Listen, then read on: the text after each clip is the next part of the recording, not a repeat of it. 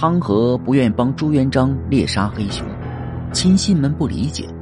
汤和说：“把‘熊’字拆开来看看，满鸟尽，良弓藏，狡兔死，走狗烹。”这是春秋时期越国相国范蠡对大夫文仲所说的一句话。范蠡通过这句话提醒文仲：越王可与共患难，不可与共乐。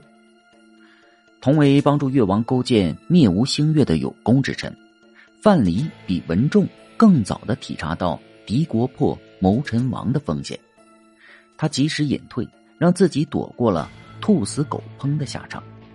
但文仲呢，却命丧勾践之手。范蠡和文仲的遭遇，在中国封建社会绝非孤立，后续历朝此状况屡见不鲜，但最为典型的，当属明朝。公元一三六八年，朱元璋在应天（今南京）称帝，建立大明。随后呢，他用二十年的时间西征北伐，肃清了元军残部，巩固了大明江山。但随着战事停歇，大局已定，朱元璋也如同当年的勾践一样，对追随他打天下的开国文武开启了大清洗模式。手握重权的工匠勋臣们几乎是被屠戮殆尽。但其中有一个人，虽位列二十八侯之首，却在这场血雨腥风中奇迹般的安然无恙、善始善终。这个人就是汤和。一路相左，屡建战功。汤和，字鼎臣，亳州人，今安徽凤阳。他和明太祖朱元璋既是同乡，又是发小，还是他还俗参军的领路人。当年朱元璋还在黄觉寺出家为僧的时候，汤和已是抗元义军将领郭子兴手下的千户长。汤和出于对朱元璋这个儿时玩伴的同情啊，以及对他个人能力的欣赏。写信给朱元璋，邀请他一起加入了郭子兴的队伍。朱元璋在义军队伍中逐渐的崭露头角，其级别很快超越了汤和。但地位反转的汤和并没有心存不平，他心甘情愿的追随朱元璋南征北战，并屡建战功。至正十三年（一三五三年），汤和在跟随朱元璋攻打元军大洪山寨的战役中。俘虏敌兵八百，被擢升为万夫长。次年呢，朱元璋欲攻打滁州，但由于义军内部存在纷争，郭子兴呢处境危险，朱元璋将所带领的大部队交给了郭子兴，自己呢只带领二十四名勇士奇袭滁州，杀掉守城将领。这二十四名勇士中就有汤和，汤和呢也在此战役中再次立功。被提升为管军总管，拿下滁州后，汤和随朱元璋一鼓作气再取河州。此时元军派民兵元帅陈野先前来征剿，被汤和率兵击退。次年呢，陈野先再次来犯，汤和带伤作战，他与徐达、邓愈相配合，以骑兵设伏，活捉了陈野先。至正十六年。汤和随义军主力攻占了平定吉庆府，紧接着又与徐达一起兵不血刃拿下了镇江，被晋升为统军元帅。在朱元璋势如破竹攻占元朝首地的同时啊，另一位反元首领张士诚也在扩充势力，二者终因地盘相争而起局域。至正十七年，汤和和徐达从张士诚手中夺下了常州。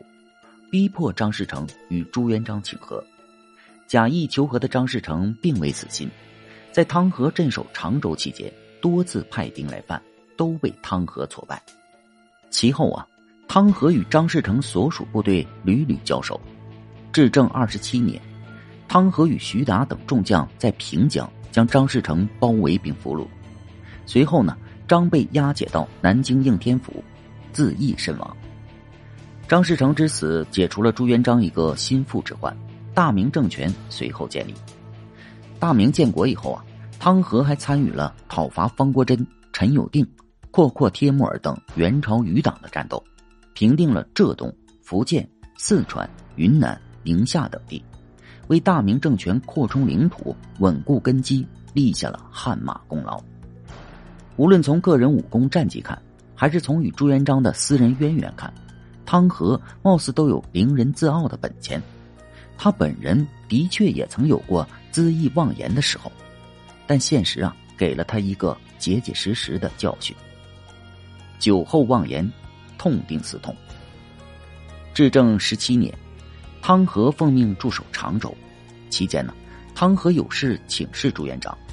但朱元璋的回复令汤和很不满意，心中不忿的汤和在和别人喝酒的时候，借着酒劲儿说：“我现在把守常州，就如同站在房梁上，向左偏是乙方，向右偏是敌人，如何偏都是我说了算。”汤和在用这句话来发泄他心中的不忿。追随朱元璋多年，他当然不会真的投敌叛变。但这句牢骚很快就传到了朱元璋的耳朵里。朱元璋并没有马上找汤和，直至中原各路元朝余党基本扫平，欲论功行赏之时啊，朱元璋以汤和当年攻打福建陈友定未将其赶尽杀绝为名，拒不为汤和册封公爵爵位。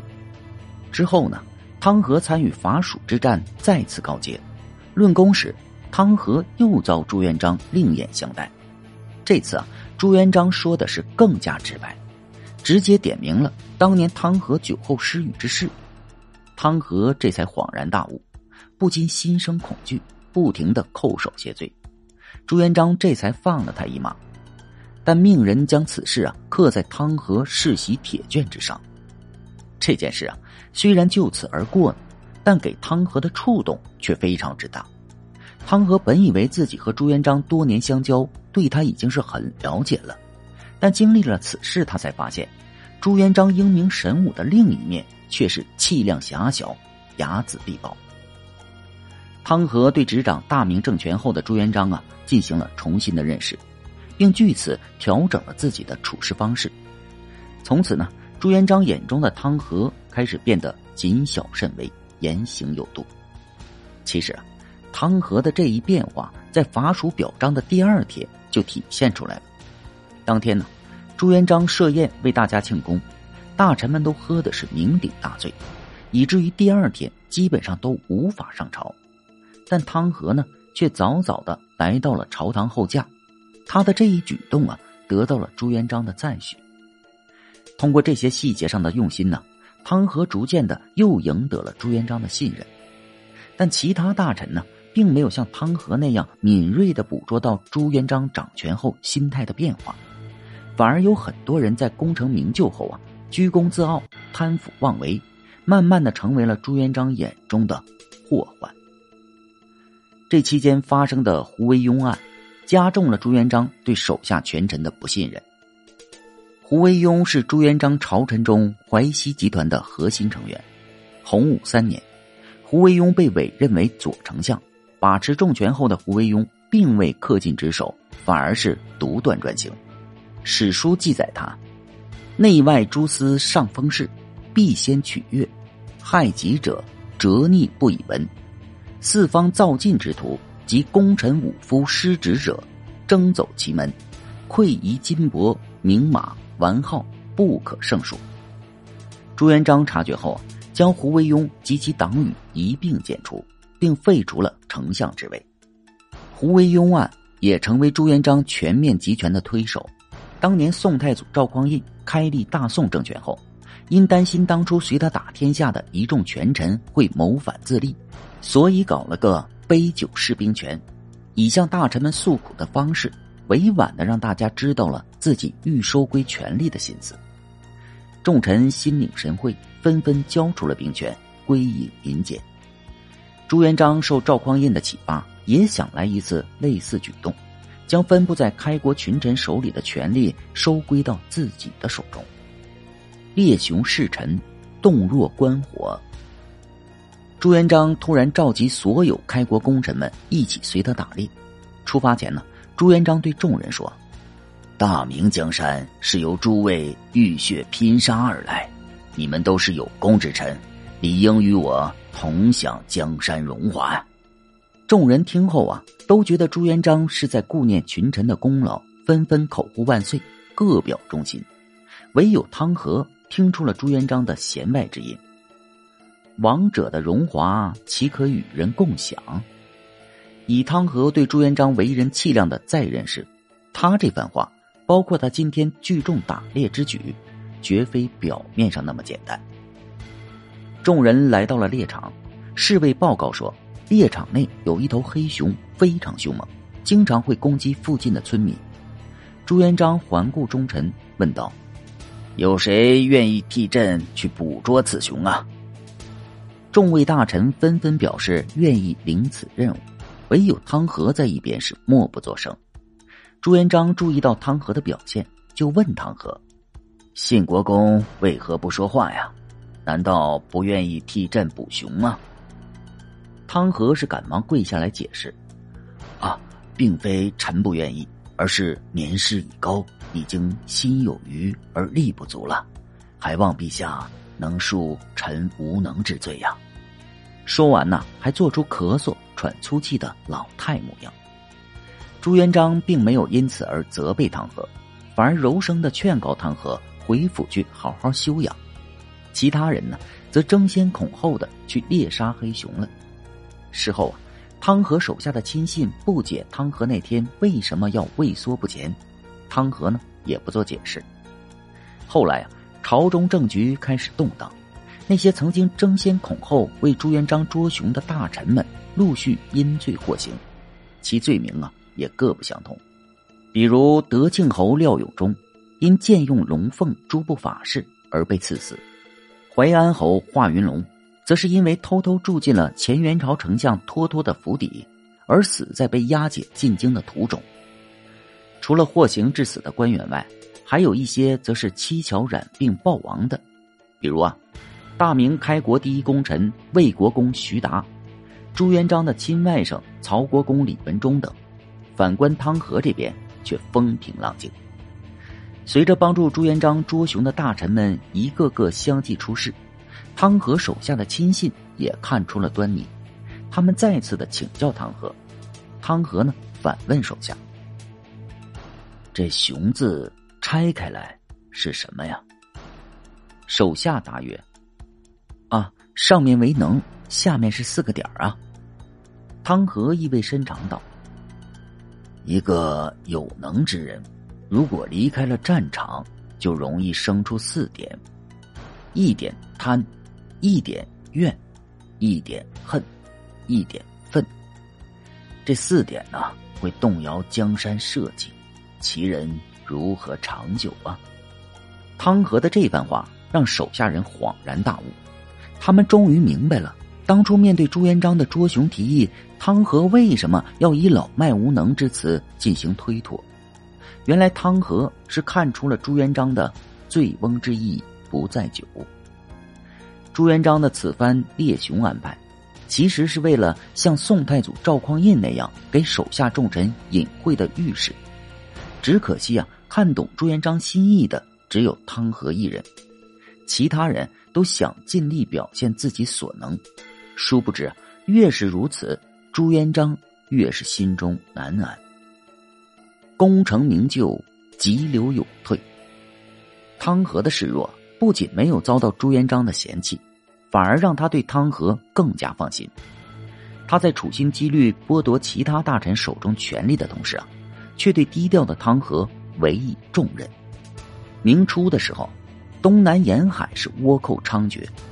朱元璋于洪武十七年安排年近六十的汤和去浙江、福建一带强化东南海防。汤和到位后，根据当时海防的形势，做出了在沿海筑城的大胆决定。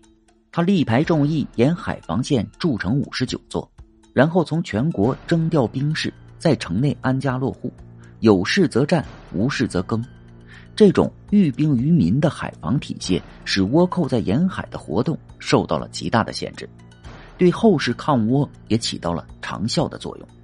海防稳固后啊，汤和回京复命，朱元璋对他固防工作非常满意，欲进行奖赏，但汤和呢，却向他提出了一个令他始料未及的要求，准许自己致仕还乡。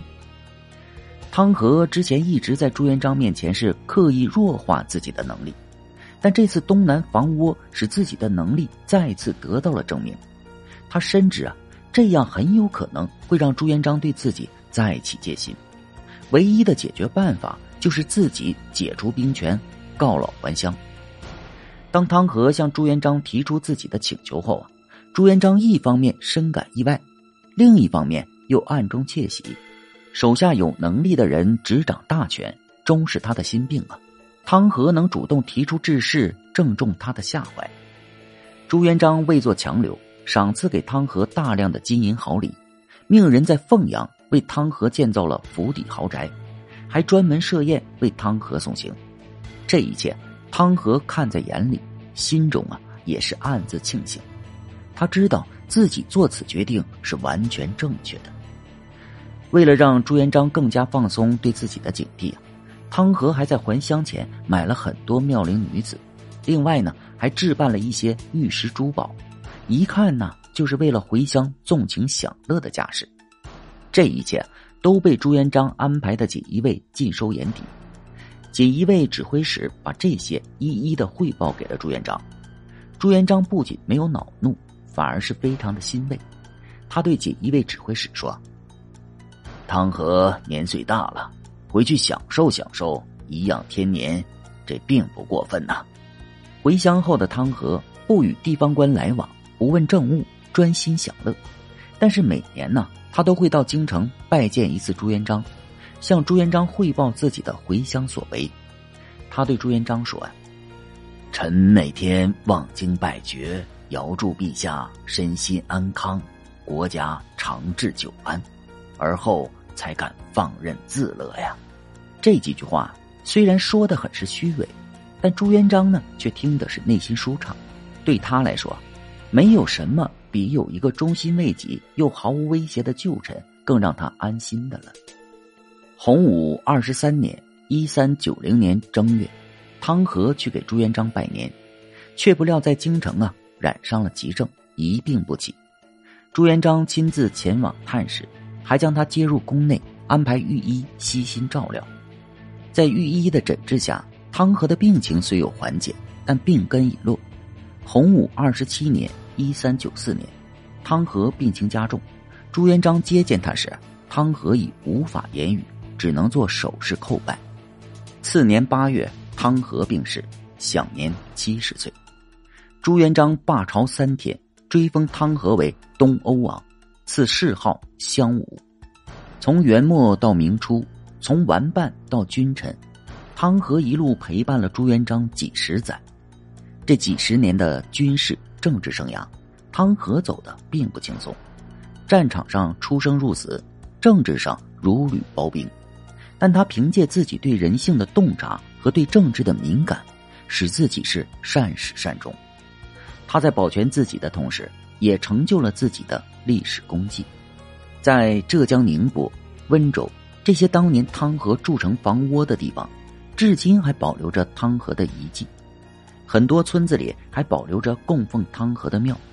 为纪念汤和而延续近千年的汤和信俗群众文化活动，被定为国家级非物质文化遗产。汤和对后世所做出的贡献，已永远被人们所铭记。